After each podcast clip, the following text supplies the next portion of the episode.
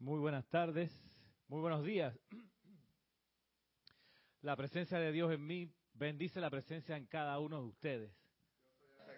Igualmente. Mi nombre es Ramiro Aybán, bienvenido a este espacio, a esta clase Cántaro de Confort de hoy, 17 de marzo del año 2018, día en que celebramos el servicio de transmisión de la llama de la resurrección, hace una hora atrás más o menos, que concluyó esa transmisión. También el mundo católico celebra el día de San Patricio.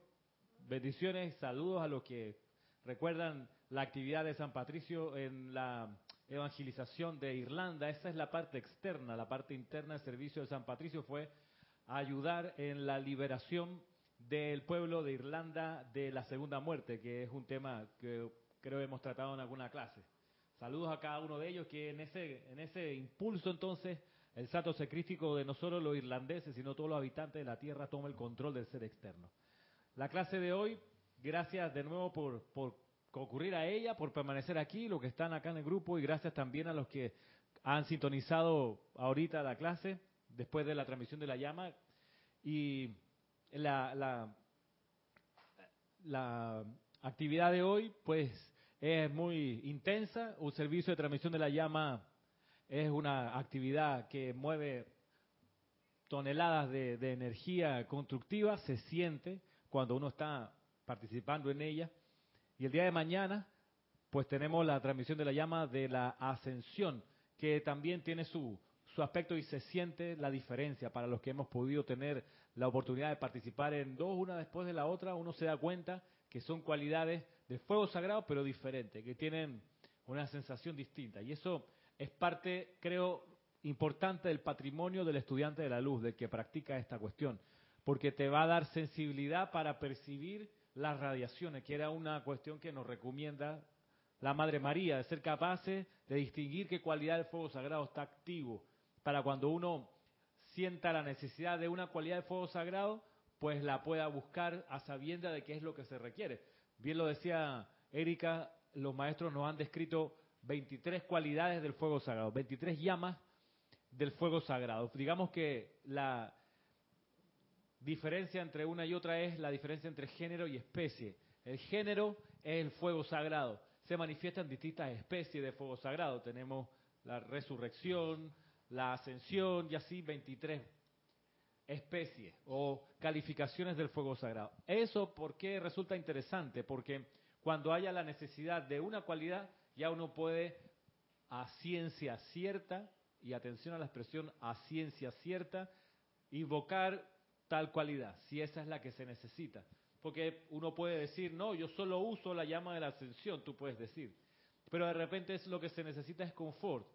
Entonces tú dices, no, pero es que las dos llamas ascienden. Sí, es cierto, pero se sienten distintos y ahí está la gracia de que el fuego sagrado en sus distintas calificaciones se siente diferente. Entonces de repente lo que la persona o el grupo de elementales necesita sentir no es tanto resurrección como orden, no es tanto confort como verdad. De repente lo que requieren es paz y no tanto gratitud.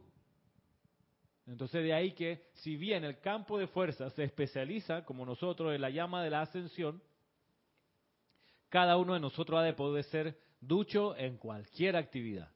Ay, es que eso toma mucho tiempo para aprendérselo. Pues sí. Ay, ¿en qué momento lo hago? En cualquier momento. Siempre hay oportunidades para hacerlo. ¿Qué se requiere? Estar en silencio. Estar alerta, pendiente, en oración. ¿Qué es lo que se requiere aquí? Y entonces no solo hacer el llamado, la invocación y visualizar que uno descarga la llama, sino uno convertirse en la llama. Por ejemplo, ya voy con, lo que... Por ejemplo, estoy en este año full dedicado a ser docente en el colegio donde, donde trabajaba medio tiempo el año pasado, este año estoy tiempo completo. Y recibí varios salones que no conocía, estudiantes que no, primera vez que trataba. Hubo un grupo cuya primera clase fue más o menos más o menos porque estaban muy bulliciosos, a ratos se distraían, los llamaba, volvían, les explicaba algo, pero se, se, dispersaban un poco porque... Y en la primera clase yo dije, todavía no voy a desenfundar, tengo que ver, primero hacer como un diagnóstico, esta gente por dónde viene, esta conciencia, estos muchachos, ¿qué tienen? justo al día siguiente me tocaba otra vez con ellos y yo ya ahí ya había hecho el llamado y entonces lo que me sentí que había que hacer era que ellos sintieran orden divino. No era hacer la, no era la amabilidad, no era la paciencia, no era el confort, era orden. Entonces entré al salón, la garulilla de estudiantes que distraen a los demás estaban obviamente de nuevo juntitos, como así pues uno hace de adolescente que anda con el amigote, pensando solo en las actividades con el amigo y no en la clase. Ellos entraron y a los segundos, tú para acá, a la derecha, tú ahí a la izquierda y tú el tercero ahí al fondo. Y entonces eh, se aquietó la cuestión. Y hubo uno que se dio vuelta, que no sé si les comenté, pero uno de ellos se dio vuelta a decirle, oye, el profesor está diciendo que te cambies para allá. Yo lo interrumpí en seco, porque en serio, el impulso era de orden divino. Y el orden divino, es como actividad del orden divino, la inteligencia superior, y no es la inteligencia que se cree superior o la arrogantemente creída superior. En ese contexto, en un salón de clase, la inteligencia superior es el profesor, te guste o no. En la calle, la inteligencia superior es el policía, te guste o no. Él manda, él dice todos para allá y no, que no estoy de acuerdo, lo siento. El que manda en la calle es el policía, esa es la autoridad pública. Bueno, en un salón de clase, la autoridad o la inteligencia superior es el profesor. Entonces, ¿qué pasó? El estudiante este se dio vuelta a decirle a otro, oye, el profesor está diciendo que te cambies para allá. Yo lo interrumpí en seco. ¿Qué le dije? Ni siquiera lo pensé, fue un Yo soy el profesor aquí, yo soy el que da las indicaciones, tú no se las das a tu compañero, yo se las doy. Fulano, insisto, te cambias para acá. Entonces, cuando uno recibe la radiación de orden divino, la gente cuando es rebelde cree, ay, el tipo está bravo, está enojado. Y no, no era el caso. ¿Qué cuestión tiene el orden divino para que uno sepa? El orden divino no negocia. No se pone a, charlar, bueno, vamos a ver hasta dónde llegas tú, hasta dónde llego yo. No. Si acaso eso pudiera ser una vibración más cerca de la paciencia o de la amabilidad donde hay, pero cuando se requiere orden, el orden es como parecido a la sala de urgencia de un hospital. Ahí no hay momento para estar, que yo, yo opino que mire que no sé, ahí es decisiones una tras otra y tienen que pasar en orden y eficiencia para salvar a la persona que venía en una situación complicada. El orden divino, como es una cualidad de primer rayo, es algo que entra no a compartir poder, entra a establecer cómo son las reglas del juego. Ese tipo de cuestiones uno las aprende usándolas. Está la descripción en el libro, pero uno tiene que, en la aplicación, yo me puedo haber quedado con, no, yo ya hice el llamado, ellos deberán entender, los estudiantes deberán ordenarse, pero no es, no es suficiente eso. El maestro Sendido Moria tiene dos, muchas frases memorables, pero hay dos expresiones que, a mí me encantan, porque te despiertan y te sacan del letargo a propósito del Espíritu Santo que veíamos aquí, que es un influjo de energía bastante intensa. ¿Qué es lo que dice el maestro Sindul Moria? De todas, vamos a rescatar dos ahorita. Una es, no basta, cierre comillas, y la otra es, lo haré. Lo dice en dos momentos distintos en la enseñanza. Y el no basta es cuando dice, miren, no basta con venir a las clases, no basta con venir a las clases de los ceremoniales no basta con venir a las clases, los ceremoniales y aprender un instrumento musical. No basta con venir a las clases, estoy, yo parafraseándolo, ¿no?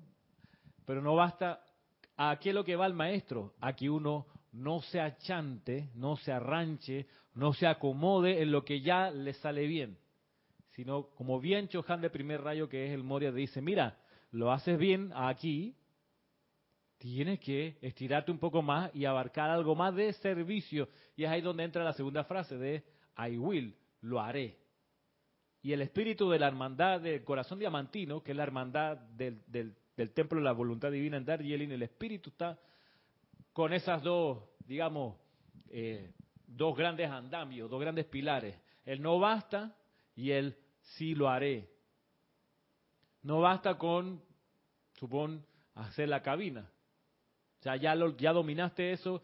¿Cuál es tu siguiente expansión de servicio?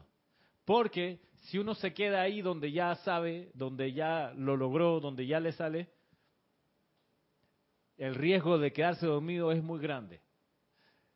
Hay una diferencia entre el servicio público y el servicio privado. Como en el servicio privado pende la amenaza del despido, la gente en las empresas privadas están chispas, están pilas, están actuando, están viendo cómo hacen para justificar su puesto allí y son más eficientes, por ende, son más rápidos. Hay a veces, hay situaciones, hay empresas privadas que un poco también pierden ese espíritu y tú dices, pero qué mal servicio. Y a veces ocurre que ellos se sienten seguros que nadie los va a votar, nadie los va a despedir y, entonces los servicios desmejoran. Pero cuando está el espíritu, lamentablemente es con la punta de miedo, el miedo que lo despidan. Pero si la persona un estudiante de la luz, lo va a hacer por amor y va a estar siempre pendiente a hacer mejor lo que, lo que ya hace y expandirse un poco más por amor. Amor al instructor, no, amor a la presencia yo soy. Entonces, ese, ese llamado a no quedarse como el agua estancada que trae mosquito, quedarse ahí estancado, ese, ese impulso a expandirse más es muy de primer rayo. Y miren que eso viene de primero para el estudiante de la luz. Y eso es importante. Eso es importante porque nos podemos dormir aquí.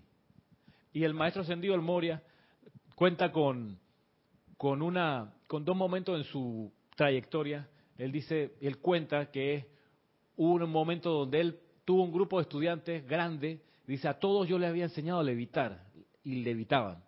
Les había enseñado a precipitar y precipitaban. Tenían todo cubierto. La necesidad la tenían resuelta. Pero me, dice, pero me tomó el resto de esa encarnación sacarlos de su puesto, de su asiento, donde estaban cómodamente sentados. Y entonces él aprendió allí que había cosas que necesitaban primero tener siempre el recorder y el impulso de que no basta con el logro que alcanzaste. Siempre tienes que poder buscar algo más, mejorar tu servicio, cantar más afinado, cantar cada vez más a tiempo. Eh, como vimos acá, no basta con solo ser estudiante, de repente te tiene que nacer el deseo de un día oficiar un ceremonial. Y oficiar un ceremonial te tiene que llevar a saber que siempre es mejorable, mejorable, siempre se puede hacer mejor, siempre se puede hacer mejor, un poquito mejor.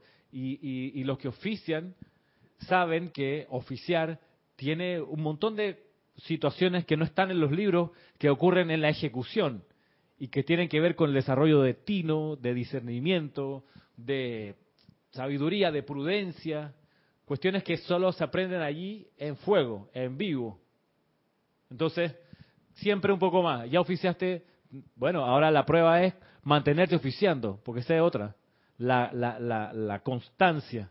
O sea, agarrar un mes y vamos, al siguiente mes, pam, pam, pam, pam. Constancia es otro de los desafíos que te llevan a un poco más, un poco más, un poco mejor, todavía mejor. Es como la Olimpiada. Saltar más lejos, saltar más alto, correr más rápido, levantar más peso.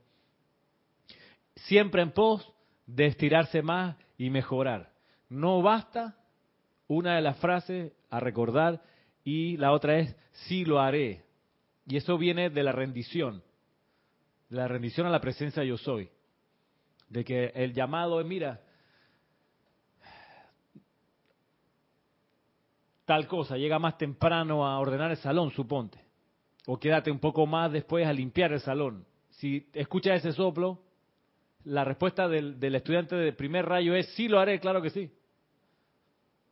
Y uno ve donde puede siempre expandirse un poco más. Esto que le estoy planteando, que pareciera ser solo de, de primer rayo, es, resulta, como yo entiendo, la actividad de la llama de la resurrección, que es una inyección de vitalidad al mundo elemental.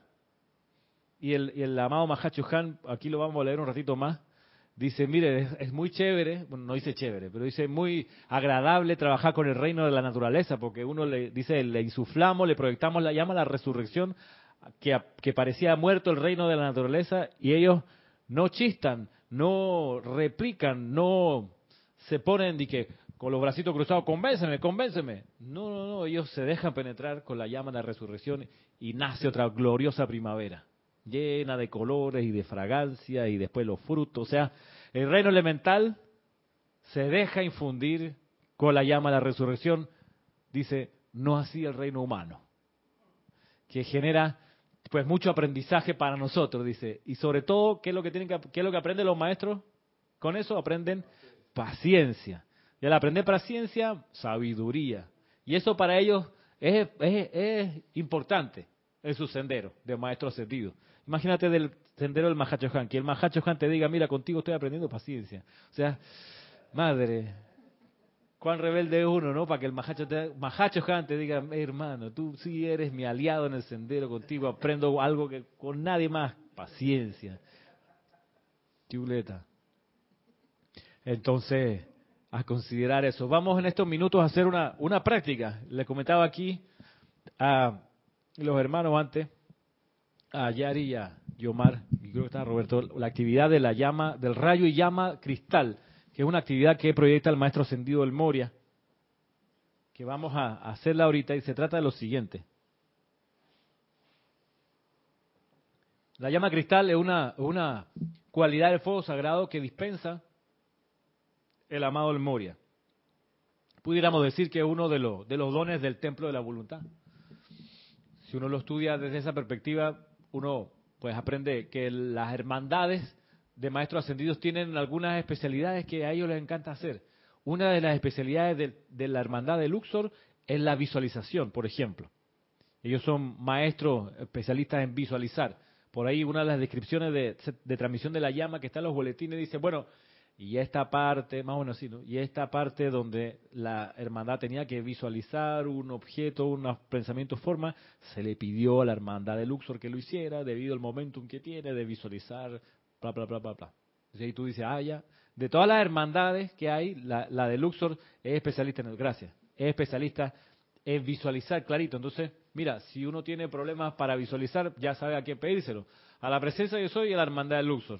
Ey, ayúdenme ahí a mejorar, porque la visualización sí es como, como arte moderno, me salen en vez de unas cosas concretas como puras ideas raras, unas manchas, así como eh, eh, arte conceptual, y necesito algo más, más fijo para poder precipitar. Entonces, volviendo acá, la llama cristal, la sustancia cristal, es una actividad del fuego sagrado que lo que hace es sobre todo dirigida a limpiar y purificar el cerebro, la estructura física, las neuronas y las sustancias del cerebro y también el cuerpo mental inferior.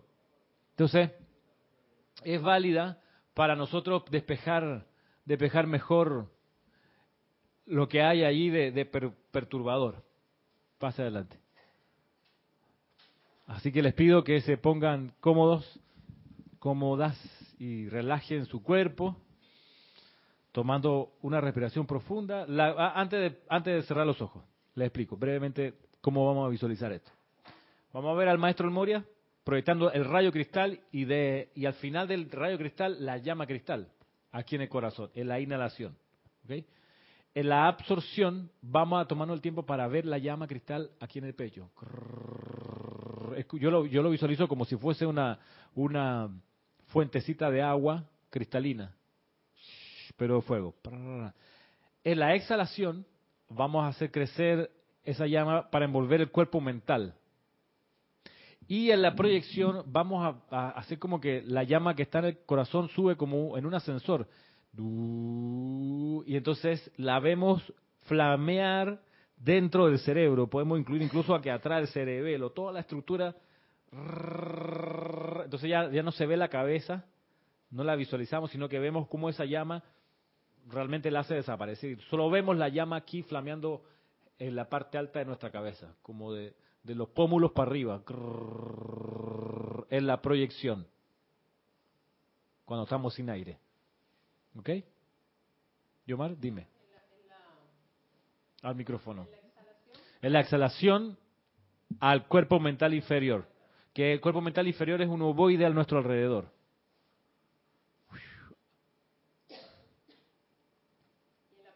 Y en la proyección de, la vemos del corazón subir acá a la cabeza, adentro de la cabeza. Vamos entonces. A cerrar los ojos ahora sí.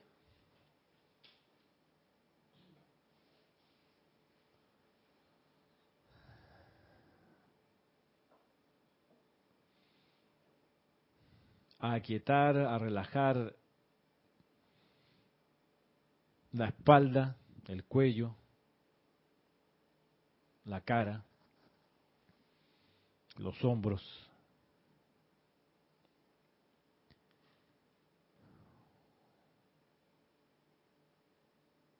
Vamos a ver la llama triple en el corazón.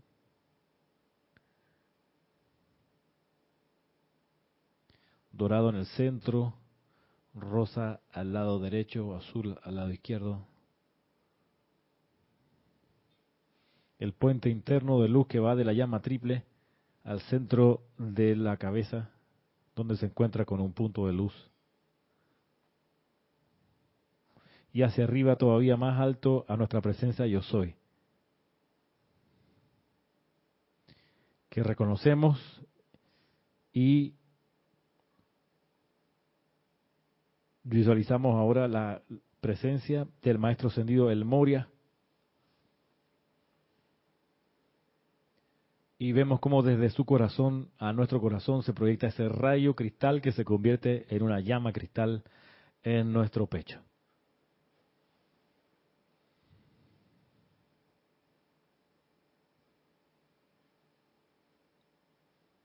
Y a la cuenta de tres comenzamos.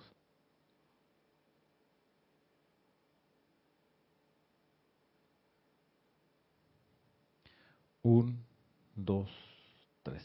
Yo soy inspirando la llama cristal desde el Maestro ascendido, el Moria. Yo soy absorbiendo la llama cristal del Maestro ascendido, el Moria. Yo soy expandiendo la llama cristal del Maestro ascendido, el Moria. Yo soy proyectando la llama cristal del Maestro ascendido, el Moria. Yo soy inspirando desde el amado el Moria la llama cristal. Yo soy absorbiendo desde el amado el Moria la llama cristal. Yo soy expandiendo del maestro ascendido el Moria la llama cristal. Yo soy proyectando desde el maestro ascendido el Moria la llama cristal. Yo soy inspirando la llama cristal desde el Maestro ascendido, el Moria. Yo soy absorbiendo la llama cristal del Maestro ascendido, el Moria. Yo soy expandiendo la llama cristal del Maestro ascendido, el Moria yo soy, proyectando la llama cristal del Maestro ascendido, el Moria. Yo soy inhalando la llama cristal del Maestro ascendido, el Moria. Yo soy absorbiendo la llama cristal del Maestro ascendido, el Moria. Yo soy expandiendo la llama cristal del Maestro ascendido, el Moria. Yo soy proyectando la llama cristal del Maestro ascendido, el Moria. Yo soy inhalando la llama cristal del Maestro ascendido, el Moria. Yo soy absorbiendo la llama cristal del Maestro ascendido, el Moria. Yo soy expandiendo la llama cristal del Maestro ascendido. El Moria, yo soy proyectando la llama cristal del Maestro ascendido.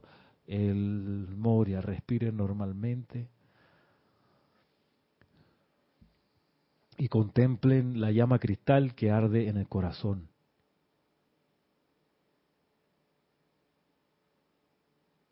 Contemplen ahora esa llama cristal que envuelve y satura por dentro y por fuera el cuerpo mental.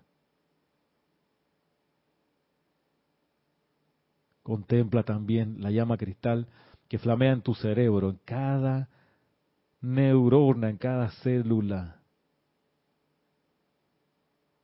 Mira cómo va de un lado a otro flameando, de abajo hacia arriba.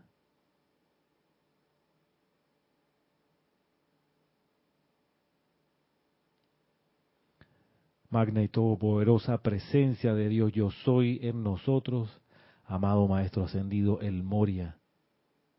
Gracias por la llama cristal.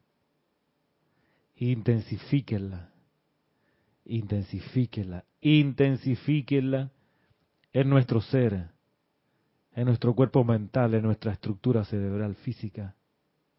Manténganla flameando eternamente sostenida todopoderosamente activa y siempre en expansión.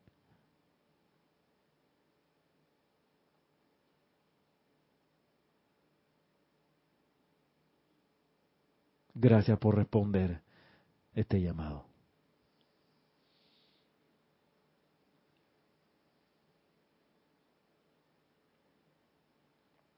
Ya pueden abrir los ojos.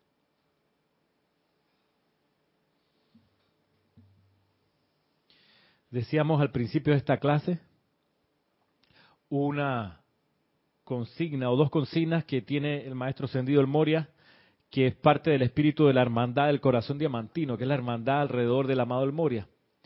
Las consignas eran, ¿te acuerdas Roberto cuáles son esas consignas? La frase es que no basta y lo haré. No basta y lo haré. No basta con lo que sea, con, con lo que uno ha logrado, no basta, siempre se puede un poco más y lo haré cuando uno recibe el soplo de la presencia y se aboca a realizar eso. ¿Por qué lo traje a colación? Porque a mí me parece que una de las cuestiones más difíciles de lograr en el estudiante de la luz es el cambio de actitud. Lo que ayuda mucho para el estudiante es el deseo de mejorar, el deseo de llenarse de luz, el deseo de transmutar la energía discordante, el deseo, distinto deseo constructivo de, liberación financiera, el deseo de, de reconocer la razón de ser, el deseo de realizar el plan divino, todo eso sí, pero donde se tranca la cosa es cuando el estudiante es llamado a cambiar de actitud. Y y cambiar de actitud significa ¿qué significa cambiar de actitud? ¿Qué significa? ¿Qué dicen ustedes? Cambiar de actitud ¿qué significa? Significa hacer otras cosas. Chequea que tu micrófono esté, que esté bien aquí. Cambio de actitud. La, la actitud evoca acción. Entonces, eso significa actuar de otra manera o alcanzar otras metas. Ajá. Actuar de otra manera, alcanzar otra meta.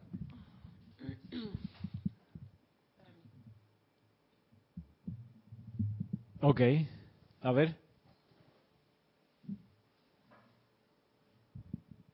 estamos llenos de, por así decirlo, de malos y de buenos hábitos, pero más malos hábitos que buenos hábitos.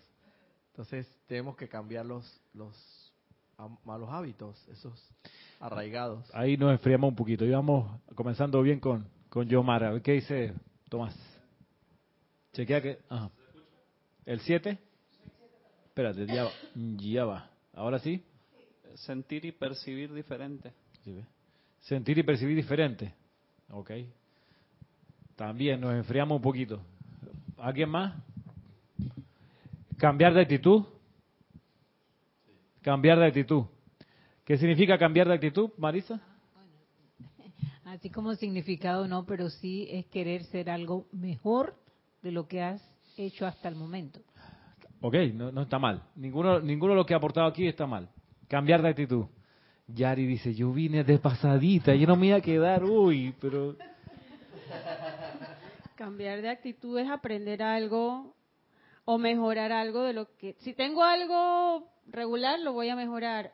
O aprender cosas nuevas también es cambiar de actitud, para mí. Yomar va a intentarlo otra vez. No, no va a mejorar lo que dijo hace un ratito. aclararme un poco, porque tú puedes cambiar de actitud para mal. O sea, puedes tener una actitud de una actitud determinada, tener una actitud que no es positiva. O sea, un cambio de actitud, actitud puede significar muchas cosas. Y realmente yo, yo me refería a la acción hacia el mejoramiento. O sea, es decir, y tiene que ver con tu análisis personal de lo que estás haciendo en este momento. Vale, vamos unos pasos antes. antes. Vamos para quizás todavía a poner bien la plataforma. Digamos que lo que se busca para puntualizar lo que ustedes han dicho, se busca mejorar las acciones constructivas.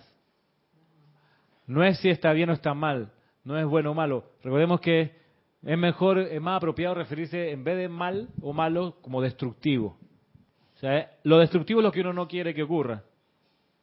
Lo destructivo, pero sí uno quiere que ocurra lo constructivo.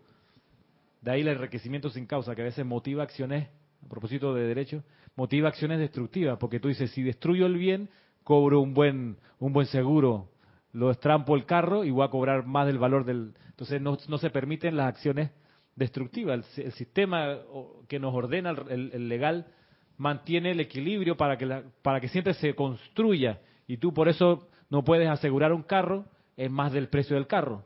Porque si vale el carro 50 mil y tú lo aseguras por 100 mil, tú dices, más me conviene desbaratar el carro, me van a pagar 100 mil. Eso no, no es legal, no se permite porque en la vida lo que hemos entendido como ser humano aquí es lo que se requiere es la acción constructiva. Entonces, afinando un poco lo que ustedes han dicho, si bien no han llegado todavía a decir lo que es un cambio de actitud, estamos hablando de acción constructiva, por lo menos enrielémonos por allí, encaucémonos en ese sentido. ¿Acá? Adriana Sarina, desde Hannover, Alemania, dice, actuar de manera diferente a la empleada hasta el momento. Ya, todavía, todavía eso es un poco un poco e, e, e, etéreo y lejano, pero gracias. De, todos modos, me, me, interesa y me, me gusta que le genere reacciones esta combinación que les he hecho de que es un cambio de actitud.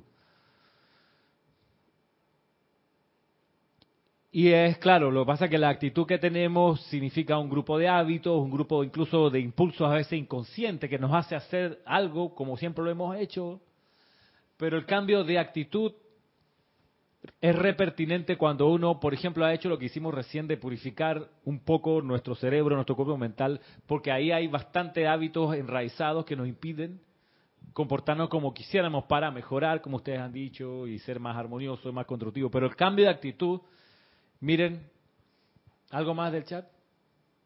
¿Algo más de aquí? ¿No? Marisa? ¿Acá? Yo lo veo como encarar la vida de otra manera. Encarar la vida de otra manera, ese es el cambio de actitud. Encarar, gracias. Viste, no, no se dejen llevar por la cara, como decía Jorge. Él no es nada tan bruto, Marisa. Ante cualquier circunstancia, sea de enfermedad o sea eh, económica, lo que fuera. Encararlo de otra manera, de una manera constructiva, de una manera más armoniosa. Eso es cambiar de actitud, cambiar la manera en que encaramos las actividades, la manera de, de encararlas. Ese es el asunto, cómo tú encaras un evento. Encarar es cómo, le, lo enfrentas, cómo lo, le muestras tu rostro y cómo lo manejas. Cambiar de actitud es cambiar la manera en que encaramos. Por eso, si la persona viene bien a la clase, pasan años, años, años y no cambia de actitud, no ha cambiado la manera en que encara la vida, en que encara las experiencias. Y es ahí donde, por ejemplo, a veces yo me, me da un poco de impaciencia cuando veo pasar el tiempo y no veo cambio de actitud. Digo, no todavía no ha, no ha, habido la modificación de cómo se encara. La radiación ayuda, el fuego sagrado ayuda a darse cuenta cómo es que los maestros encaran la vida. Y una de las cosas que, y lo vimos en el servicio de transmisión de la llama recién, la llama a la resurrección, el, gran, uno de los grandes efectos es que te saca de la muerte y te pone en acción. Es como una, una, gran eh, eh, energización, es como meterse varios cafés, tres, cuatro cafés, uno detrás del otro seguido, y tú terminas hablando como perico por tres horas. Entonces, ¿qué pasó? Es que hubo una sustancia que te hizo encenderte, la llama la resurrección, es una sustancia que hace que te enciendas, ¿ah? electrizante, que te dan ganas como de hacer así, incluso físicamente, abrir como los brazos, como para que salga un poco, porque de repente es como, quizás demasiado, para lo que uno puede aguantar o no sé. Pero todo eso lo que te hace o debería transformar es cómo tú encaras, cómo tú encaras la vida. Y el ejemplo del, Maestro Jesús con la cuestión de, la crucifixión y todo es como un súper ejemplo de cómo se encaran hasta el, hasta el peor escenario posible, donde te agarran y se divierten contigo haciéndote sufrir. O sea, aún así, en el peor de los escenarios, ser capaces de eso, inclusive encararlo de manera constructiva. No resentirte, no molestarte, mantenerte concentrado y sereno, sabiendo lo que, lo que es prioritario, no pelear batallas perdidas o, o, o, innecesarias. Una de las cosas que uno ve los evangelios... Gastar pólvora en gallinazo. Sí, exacto. Tú no vas a, tirar manotazo a cualquiera. No, no, tú vas a elegir tu objetivo porque vas a buscar el que, el que sí vas a ganar. Eh, encarar las cosas de otra manera. Por eso les decía estas consignas del Moria, no basta con lo haré, significan un cambio de actitud, de uno, un cambio de la manera en que uno encara las cosas. O sea, el, el insuflarse con la idea de que no basta, no basta con lo que uno ya hace bien. La cosa es hacer ahora algo todavía mejor, o expandirse. eso hace que la vida fluya como tiene que ser, de manera natural. Supongamos que nosotros nos hubiéramos quedado como grupo en la clase, nada más. Así como comenzó el grupo hace veintitantos años, veinti, ¿qué? Hoy es 18, empezó el 28, 29 años, ¿eh? por ahí. Tirando 29. Tirando 29. Este año cumplimos 29 años de grupo. Si no hubiéramos quedado como era hace 29 años, que había una clase nada más, pues no hubiéramos crecido, la vida no se hubiera expandido a través de nosotros. Pero, ¿qué, qué ocurrió con la, con la conciencia de los que abrieron el grupo? Que morfió bajo quizás esta consigna de no basta, no basta con solo la clase, ahora es la clase y el grupo. Pero no basta con un instructor, tiene que haber más instructores. Bueno, no basta con un oficiante, tiene que haber con más. Y con el tiempo hemos ido cambiando, hemos ido expandiéndonos, hemos hecho un poco acuso de recibo de la llama de la resurrección que nos ha, nos ha impulsado todavía a estirar y expandirnos más. Hoy en día hay 12, 13, ¿cuántos instructores? Eh, a ver, 13, dos lunes, dos martes.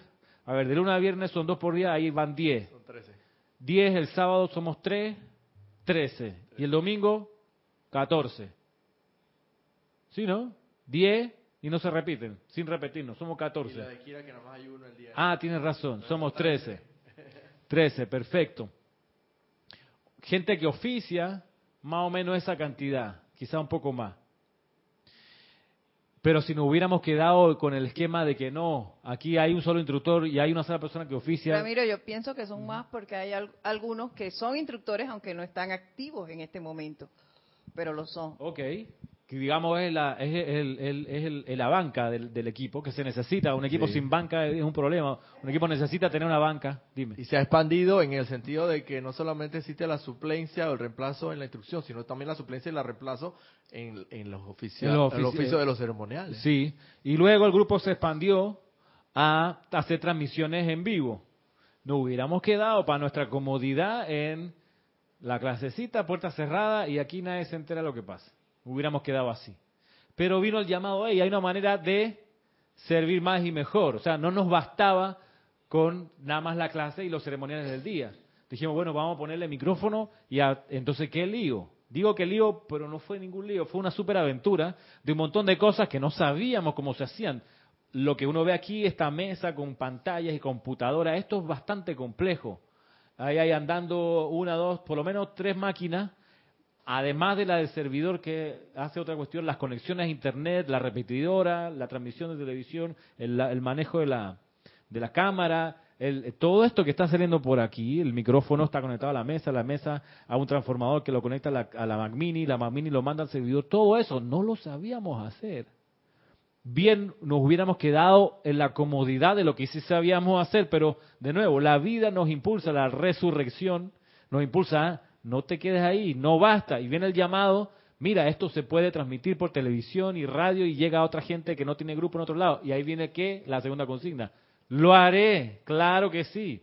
Y entonces un día, por ahí por el año 2001-2002, llega esta persona de Estados Unidos, de la, de la AMTF, Ascended Master Teacher Foundation, que había copiado todos los libros del Puente de la Libertad y también de la actividad Yo Soy.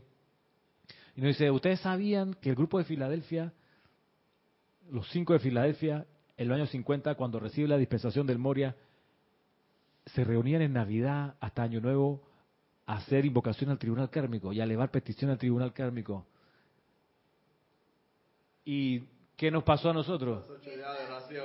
Ah, ¿qué tal si lo hacemos, hermano? Sí, porque no basta con lo que ya, porque ya a esa altura teníamos todos los días un ceremonial, dos clases. Ya teníamos eso. Pero de repente, así, y se puede...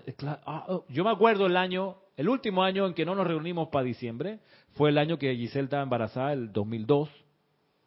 Y arrancamos el 2003, que es el año que nació Alejandra, con los ocho días de oración. Rayos y centellas. Que es del 25 de diciembre al 1 de enero. ¿Qué cosa? Y eso ahora se ha expandido a los cinco días de oración. de que- Semana Santa. De Semana Santa.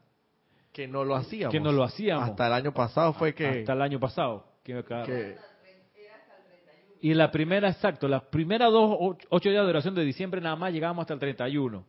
Pero de repente sonó la campana adentro de que espérate, porque el, al- el 1 de enero se puede hacer un ceremonial distinto y único o especial, que es del Cali Dorado. Ay, así para eso está ese ceremonial que estaba en el libro, que lo hacíamos a veces durante el año para otros momentos. Rayos, eso también se puede hacer, entonces no basta con lo que hemos hecho, esto parece interesante, sí lo haré. Una época en que teníamos de acompañamiento musical de los ceremoniales unos CDs con música ambiental. Y música clásica, inspiradora. Para los decretos me acuerdo que era chévere hacer los decretos de llama violeta con la cabalgata de las valquirias.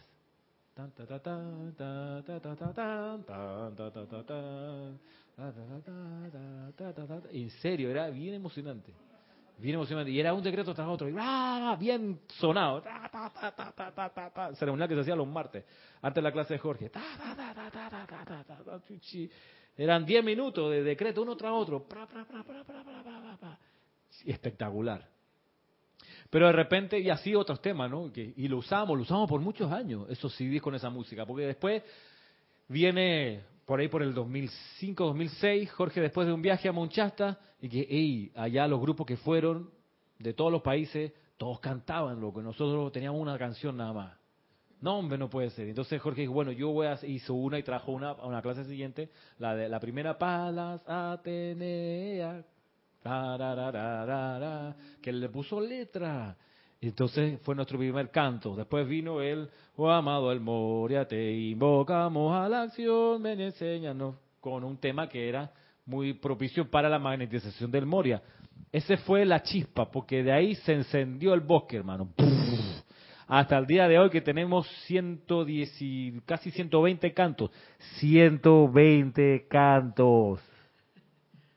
Y casi 120 libros. Y casi, ¡Wow! sí, 110 112 libros por ahí. Que al principio era el libro de la vida, primero. Aunque antes de eso el libro de Manuel, después vino el libro de la vida. Y hoy, que después, como le digo, el año 2002, 2003, se, se trajeron los libros en inglés que nos faltaban y rrr, vino la reproducción y la traducción de todo eso. No hubiéramos quedado la comodidad del 4 en 1. No hubiéramos perdido los servicios de transmisión de la llama, de entender la jerarquía espiritual de bien como es. Tantas cosas. Entonces, ¿qué nos salvó el haber cambiado la actitud? La, la, la actitud del burócrata, del acomodado, es que, ¡ay, ya la nombre! No, hombre, con ese sofoco aquí a cambiar, si ya estamos bien, hombre, ya, ya todo aquí funciona bien. Está todo cuadrado, ya los hábitos están enraizados, hermano. Yo, yo me pregunto los hábitos de, de la gente que opera en, la, en las ventanillas del Banco Nacional. No sé si están bien, pero tienen el hábito de... Bueno, me sale muy duro, pero ¡pam! ¡pam! Cuando van a ponerle... No, le pueden, no lo pueden presionar el timbre, sino que... Es curioso porque es como una música que suena de fondo. ¿Qué está pasando? Están martillando, no, están pegando, poniéndole el timbre a cada documento que ponen. ¡pam! El sello. Entonces aquí recargan, ¿no? Le echan otra vez tinta. Suena muy bancario. Eso me trabajaba eh, Fernando el funcionario. En pollas y seis, sellos y ponches. ¿Cómo que? Pero es un hábito. Quizás le puede ser un día complicado el- cuando le llega una máquina que tú pones y la máquina ¡puf! y no tienen que darle tanto entusiasmo al, al, al- Pero son hábitos, así no podemos quedar. Entonces la, la del burócrata, del acomodado es, ah, no haga hola, loco, si estamos bien así, ya viene esta persona con su sofoc. Ey, una queja a superior, cambien a esta gente, esto viene con estos procedimientos, hasta... No, hombre, no. Ese es el drama del todo el sistema de proceso civil en Panamá, cuando está cabalgando el sistema penal acusatorio, que es oral en el, en el- en el mundo jurídico de este país, el, el- el mundo civil se resiste, los abogados del mundo civil dicen, sí, nos vamos a acomodar al sistema oral, pero bueno, vamos a un poquito, vamos a estudiarlo, porque hey, es el sistema oral, es, centenario, ¿ok? Eso existe en el mundo anglosajón desde que el mundo es mundo. Y aquí lo tienen aguantado porque les va a cambiar, ¿qué? La manera en que encaran sus problemas. Y ese el cambio de actitud es lo que es difícil, como les digo. A veces la gente tiene el deseo de cambiar, pero eh, mejorar, sí, pero. Entonces después vinieron los cantos y los cantos los grabábamos en CD. Entonces cuando venía la hora de cantar en el ceremonial poníamos play. Y sonaba el canto atrás y nos íbamos con el canto. Pero de repente vino lo que Jorge se le ocurrió de hacer la música en vivo. De manera que pues no dependiésemos, porque ahí vino la cuestión. Y vino quizás después de un documental que se llama Después del Armagedón, que vimos aquí, un documental de, de History Channel. Dice, ¿qué pasa si un día la electricidad se va y no regresa? ¿Qué va a pasar? Ustedes van a dejar, la, venía la pregunta, ¿ustedes van a dejar las actividades que están haciendo el día que no haya electricidad? Y la, la, la cuestión venía de la Madre María, de que, hey, si el sol se apaga, si se apaga la estrella, si se apaga la hermandad blanca, ¿qué es lo que queda? ¿Qué es lo que queda? Le pregunto yo a ustedes. ¿Qué queda, Yumar? ¿A micrófono? Decía Jorge, ¿qué es lo que ¿Qué? queda? ¿Qué Queda queda? la nada. Queda la nada, no. Si el sol se apaga, si el tribunal kármico se va para otro planeta, los maestros sentidos dicen, ¿saben qué? Métanse su tierra por... Y entonces, ¿qué es lo que queda? ¿Qué queda? Nosotros mismos. La llama en el corazón, la llama en el corazón, el fuego aquí. Entonces tú dices, yo puedo desde esta llama reproducir toda la luz que desee, pero entonces, pero prepárate, ¿no? No te pongas de guapo, no, cuando se vaya lo hago, Mm, es como, Mo- como Noé, que le dicen, se va a haber una inundación. Y el tipo, no basta lo que he hecho hasta ahora, perfecto, voy a hacer esa arca.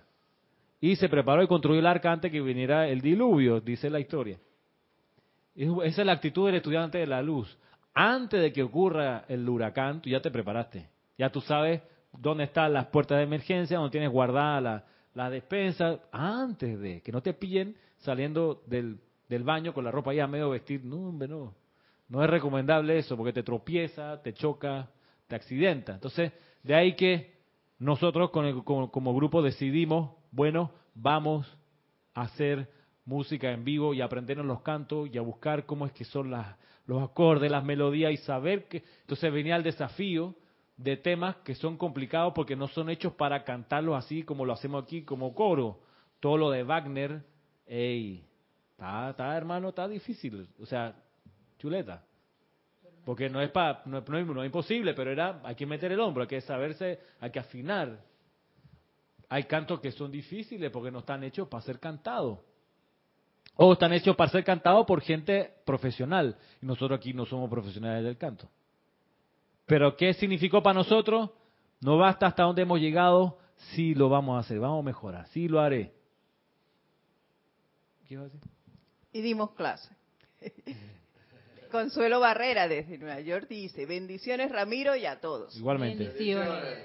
Ramiro, recuerdo también que cuando comenzaron las transmisiones en televisión, de este lado también fue una gran aventura, ya que ciertos grupos no lo veían tan bien. Exacto, hubo gente que se resintió porque les cambió el esquema en el que estaban.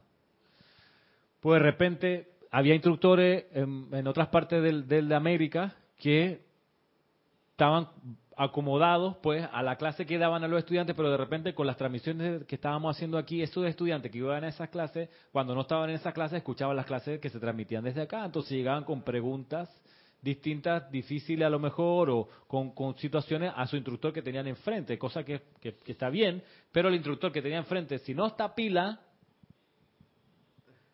si no encara la situación nueva con una nueva actitud, se lo come el tigre. Y entonces los grupos de repente veían como los estudiantes decían, pero ese instructor que tengo, no hombre, no, prefiero escuchar la clase.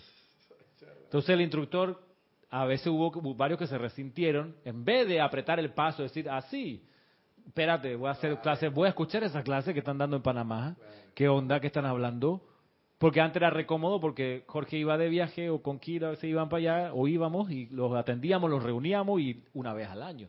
Pero de repente si lo podemos tener todos los días desde Panamá transmitiendo, eso fue medio complicado para algunas personas. Y, y sí, complicado desde la perspectiva de que no había todavía quizá el entendimiento de que había la necesidad de cambiar de actitud. Eso, ¿y por qué estoy hablando de todo esto hasta aquí?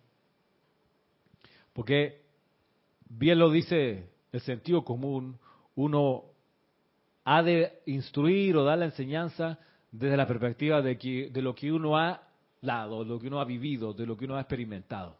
O sea, de nada sirve que yo les plantee a ustedes que están aquí o los que están escuchando la clase algo que mi imaginación cree que es, o que teóricamente debería ser así. ¿De qué sirve? Para eso agarran ustedes el libro y lo leen por su cuenta. La, la gracia de las clases es que uno como instructor ha de sacar de la experiencia que ha tenido el fundamento de la enseñanza. Y eso lo sabía Jesús y por eso decía Jesús que la gente se le acercaba porque decían, ay, pero que usted, rabí, habla con autoridad. Porque lo que te está diciendo se nota que ya lo vivió. ¿Y dónde se nota? En la música, del ser, en cómo se plantea el tema. ponerse acá a dar una clase desde la perspectiva teórica sin haberlo vivido, eso es dar aire, eso es alimentar con una jarra vacía.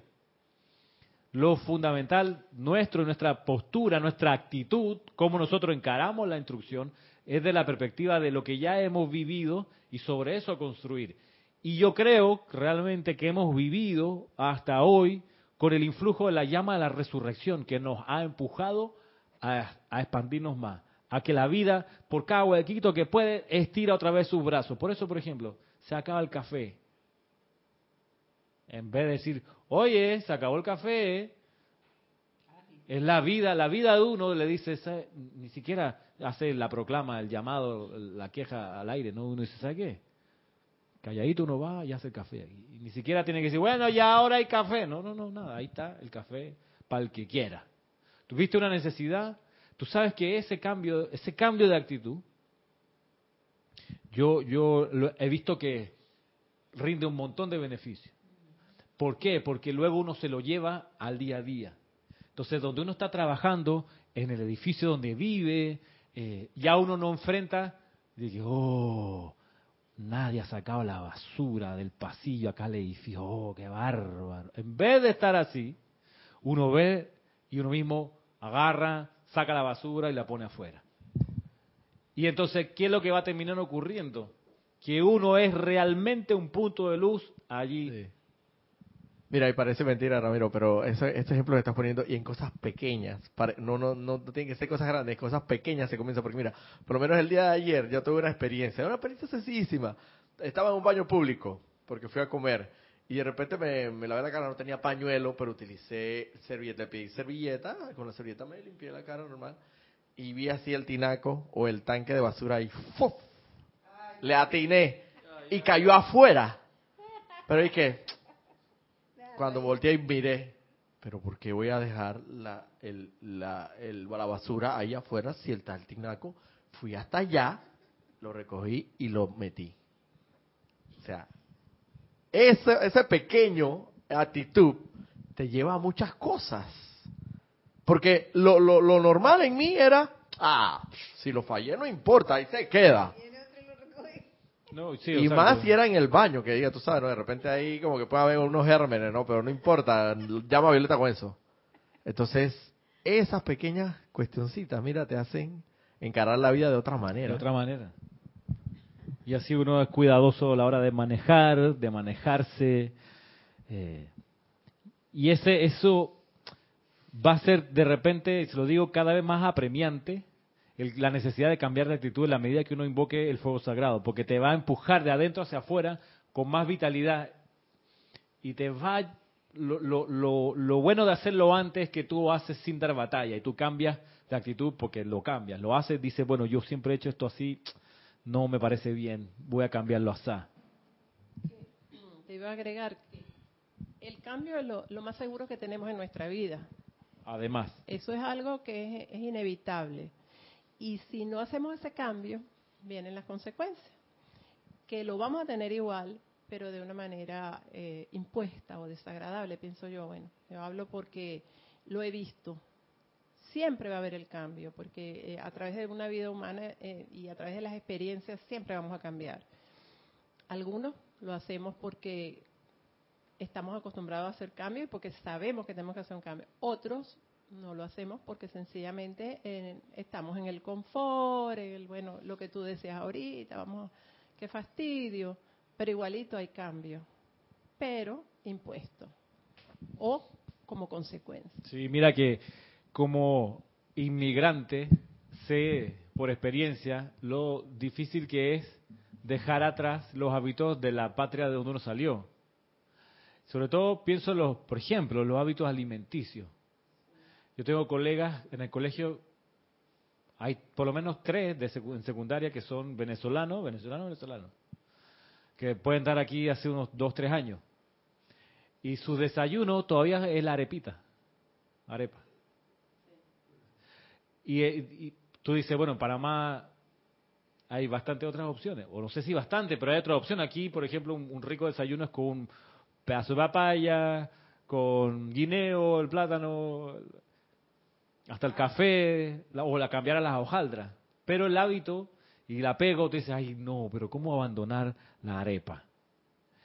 Y es, un- es como, hasta en eso, encarar la vida de otra manera, porque lo que la recomendación en tales casos es, en Roma lo que hacen los romanos, o sea, aquí la gente que desayuna, bueno, voy a aprender a desayunar y uno se da una vuelta para ver qué del desayuno, supongamos, es chévere, es válido. Me acuerdo de mi familia exiliada fuera de Chile, añorando y viendo cómo conseguían la empanada chilena por allá, lejos de la patria, bien, bien lejos. Ah, no, es que no hay como el pastel de choclo chileno. No, sí, efectivo, no hay, pero estás viviendo en Bulgaria, hermano, en la Unión Soviética. ¿Por qué, por qué no desayuna y come lo que comen los rusos o los búlgaros? El apego y cómo uno encara uno, la acti- no, cambia el- no cambia la actitud. ¿Qué iba a decir? Nunca saben igual tampoco. No saben, no es lo mismo. Pues sí, viene eso, viene entonces la decepción. Claro, Ah, no es lo mismo. No es lo mismo, hombre. Entonces, en vez de abrirse como la vida se abre al influjo de los poderes superiores. Miren, vamos aquí a leer un poco, antes que se acabe la clase, de este libro que estamos estudiando, El Santo Confortador, eh, capítulo Jardín y Jardinero, en la página 117, los que la tengan. Y dice, miren, aunque la diversidad de actividades que están bajo la dirección del ser que está investido con el cargo de Mahacho Han, requiere de un tremendo desembolso de energía, es un placer personal para mí ver la sabiduría del plan divino a través de aquellas inteligencias con creces superiores a la expresión de vida en desarrollo y evolución. Mis actividades, dice el Mahacho Han, mis actividades en el reino de la naturaleza me han ayudado grandemente a comprender el desarrollo del plan divino a través de la raza humana. He de confesar, no obstante, que trabajar con el reino de la naturaleza es una experiencia mucho más confortable y feliz que trabajar con el reino humano, debido a la obediencia absoluta y a la cooperación de los habitantes del primero, y a la ausencia casi total de dichas cualidades en el segundo. Sin embargo, trabajar con la humanidad trae consigo una oportunidad de desarrollar una mayor luz, paciencia y comprensión, mediante los cuales yo también me preparo para una mayor responsabilidad y oportunidad de servir a la vida, a la vida divina. Muchos estudiantes se han preguntado por qué dentro del compás de la tercera persona de la Trinidad está el manejo de la evolución de los individuos y atraer, controlar y dirigir las energías por medio de las cuales se sostiene el reino de la naturaleza. Y sin embargo, cuando se le comprende desde el punto de vista interno, los dos servicios son muy paralelos en naturaleza y es maravilloso ver cómo a través de la conciencia de los seres de los ambos reinos se manifiesta la mayor perfección y belleza. Es causa de asombro también el que corrientes de vida sean atraídas a juntarse a relaciones tan íntimas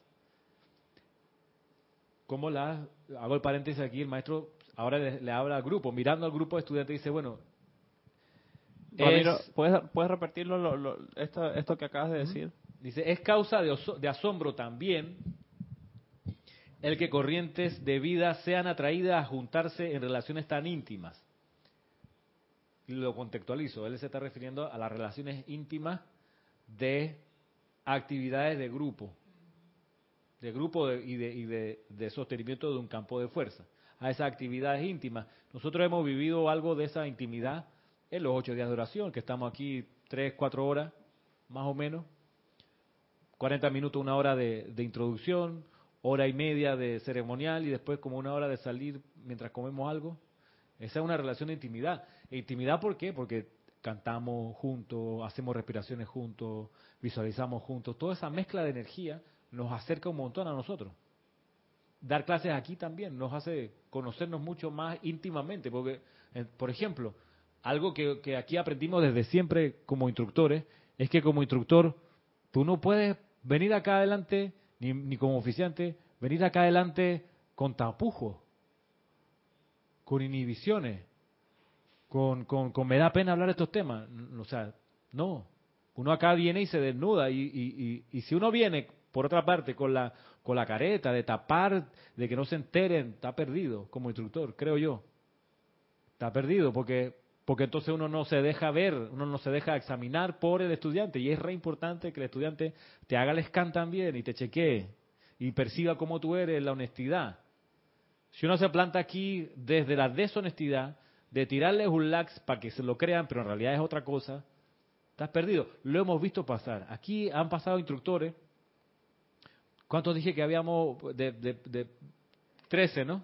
13 y échale por lo menos unos- unos 5 de, que son la banca que no es menor, ey, el Barcelona, el Real Madrid, el Manchester United tienen buenísima banca, por eso son equipos tan competitivos, porque el día que un- un- uno de los del primer equipo no puede ir a jugar, sacan a cualquier monstruo de la banca y hace maravillas también. O sea, parte del éxito de, lo- de los grandes equipos en fútbol es que tienen una super banca, tipos que tú dices, ah, lo tiene ahí de segundo, no, espérate, ese es tan idóneo como el que sale adelante. Bueno, acá igual, acá ahorita digamos que, somos 18, los 13 más los 5. Pero ha habido épocas donde si sumáramos, aquí han pasado quizás el doble de instructores, gente que ya no da clase, pero que pasó por aquí. Bueno, en algunos casos, no en todos, en algunos casos eso, algunos instructores quizás al principio del grupo tenían, tenían un poco la perspectiva de plantearle a los alumnos algo que ellos no eran necesariamente, lo hacían de muy buena fe, de muy buena intención, pero no se desnudaban. Así que no, que no se enteren de esta, parte.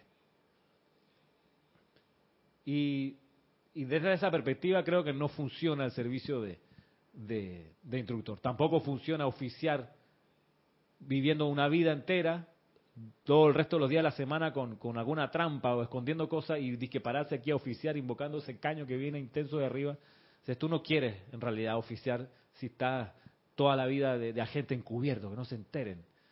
Entonces, ¿sabe qué? Mejor no, claro, que no se enteren, pues queda trabajando allá, no hay problema. Por eso uno, uno busca una ocupación lo más transparente posible, donde no tenga que hacer trampa ni, ni por un negocio, por algo así de que requiera, porque a veces pasa. Ese es uno de los conflictos que a veces yo tenía donde yo trabajaba en la empresa de vallas publicitarias, que había momentos que yo veía a mi jefe mentir descaradamente ante, autoridades, ante clientes, yo decía, pero ¿por qué lo hace? Y resulta que la respuesta es que el negocio es un negocio, y a veces hay que pegar la mentira. Ey, pero no es necesario. A veces, tú sabes, escribía una respuesta a unos correos electrónicos puta creíbles.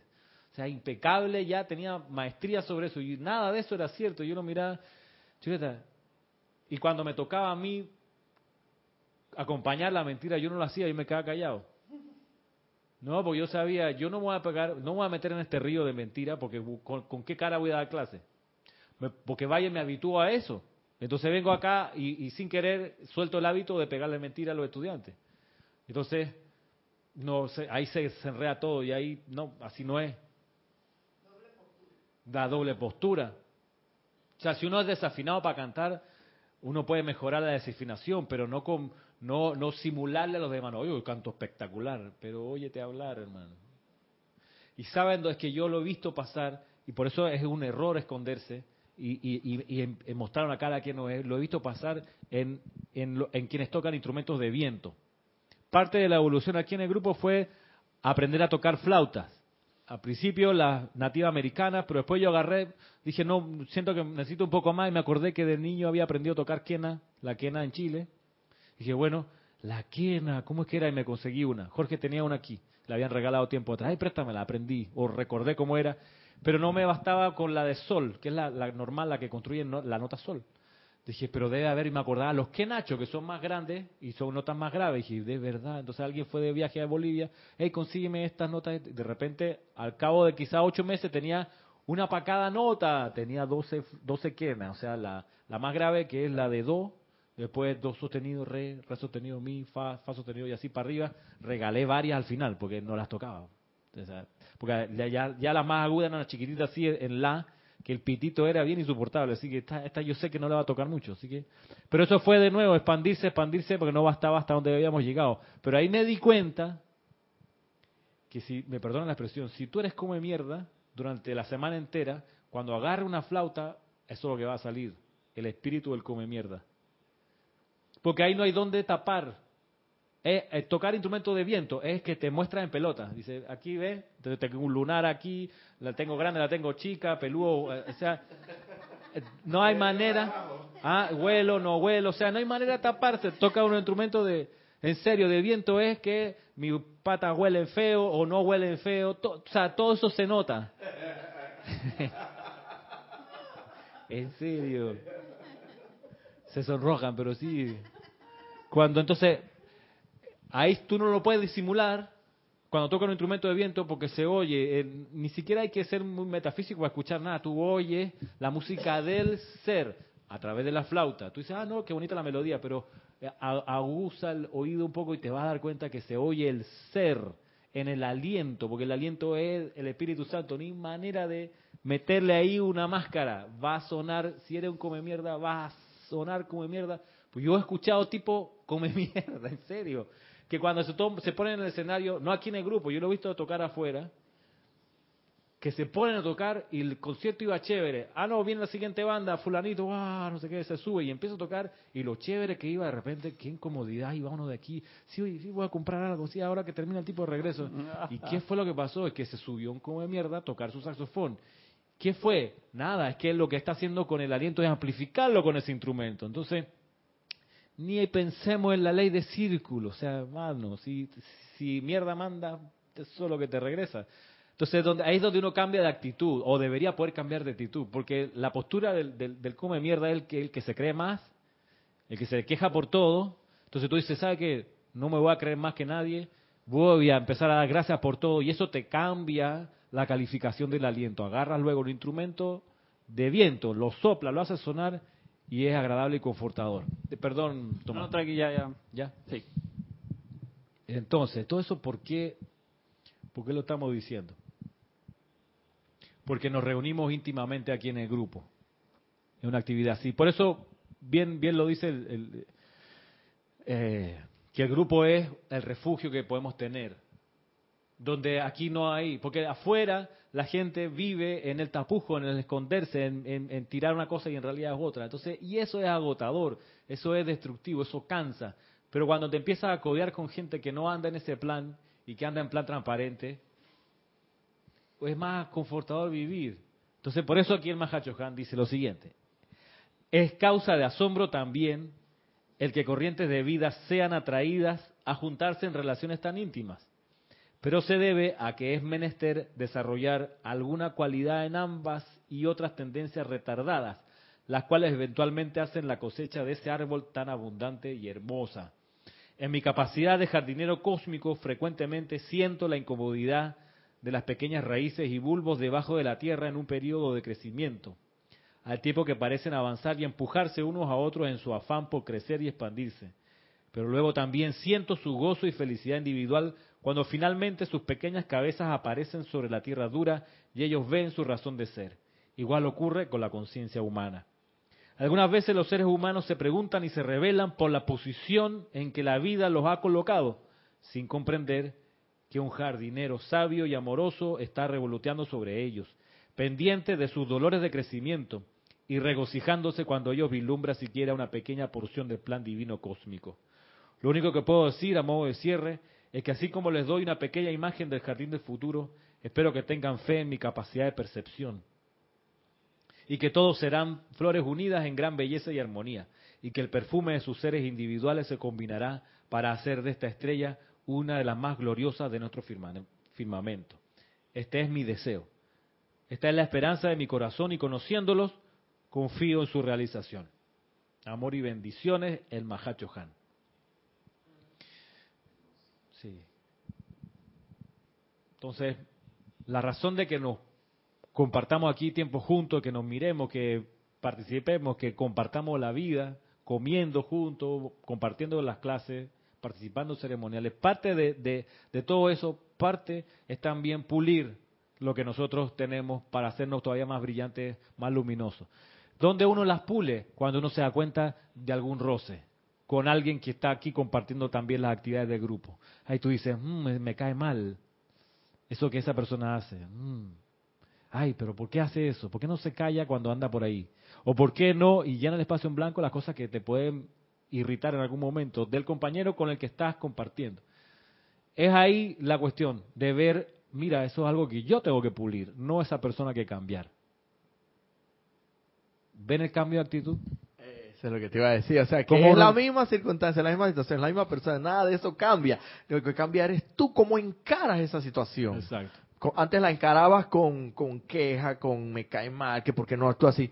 Ey, pero examínate a ti mismo, cambia tú, encara la cuestión distinta, a ver si, si no sé, si le llegas a esa persona y, no sé, tantas cosas. Hay uno, millares uno cambiar. Uno cambiar la manera en que encara la situación Tú diciendo lo mío, por ejemplo, en el grupo Mi Servicio es lavar los platos, suponte. Y, te recontracabrea cuando alguien viene y ya los lavó. Ah, ya la, ¿por qué si yo venía a lavarlo? No ¿Por qué miras a Marisa? Si Marisa no... No.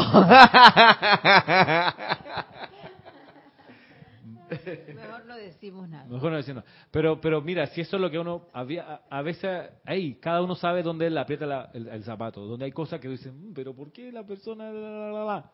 Entonces, es ahí donde, claro, el llamado es cambiar la manera en que se encara ese evento. Porque, porque lo que está en juego es como uno se pule. Lo dice el Mahacho el jardinero es él, cuando él dice, recuerden o consideren que hay un jardinero, que soy yo el Mahacho Han, que los ha ido poniendo de a poco, ayudándoles a ustedes a encontrar su lugar en el universo. Y, y, en ese lugar donde están, entonces florecer. Pero cuando estén floreciendo, sepan que al lado suyo hay otro que está tratando también de florecer. Entonces, él también está estirándose en su crecimiento. Y cuando sientas un poco su crecimiento el tuyo, porque sabe que lo que te toca es crecer y pulirte en base a ese roce, a esa situación allí. No basta con lo que hemos llegado a hacer y lo haremos cada vez mejor. Y esa es la clase de hoy y quedan pues invitados para el día de mañana, servicio de transmisión de la llama de la ascensión y clase nuestra el próximo sábado, volviendo a nuestro horario regular a las 11 de la mañana. Muchas gracias.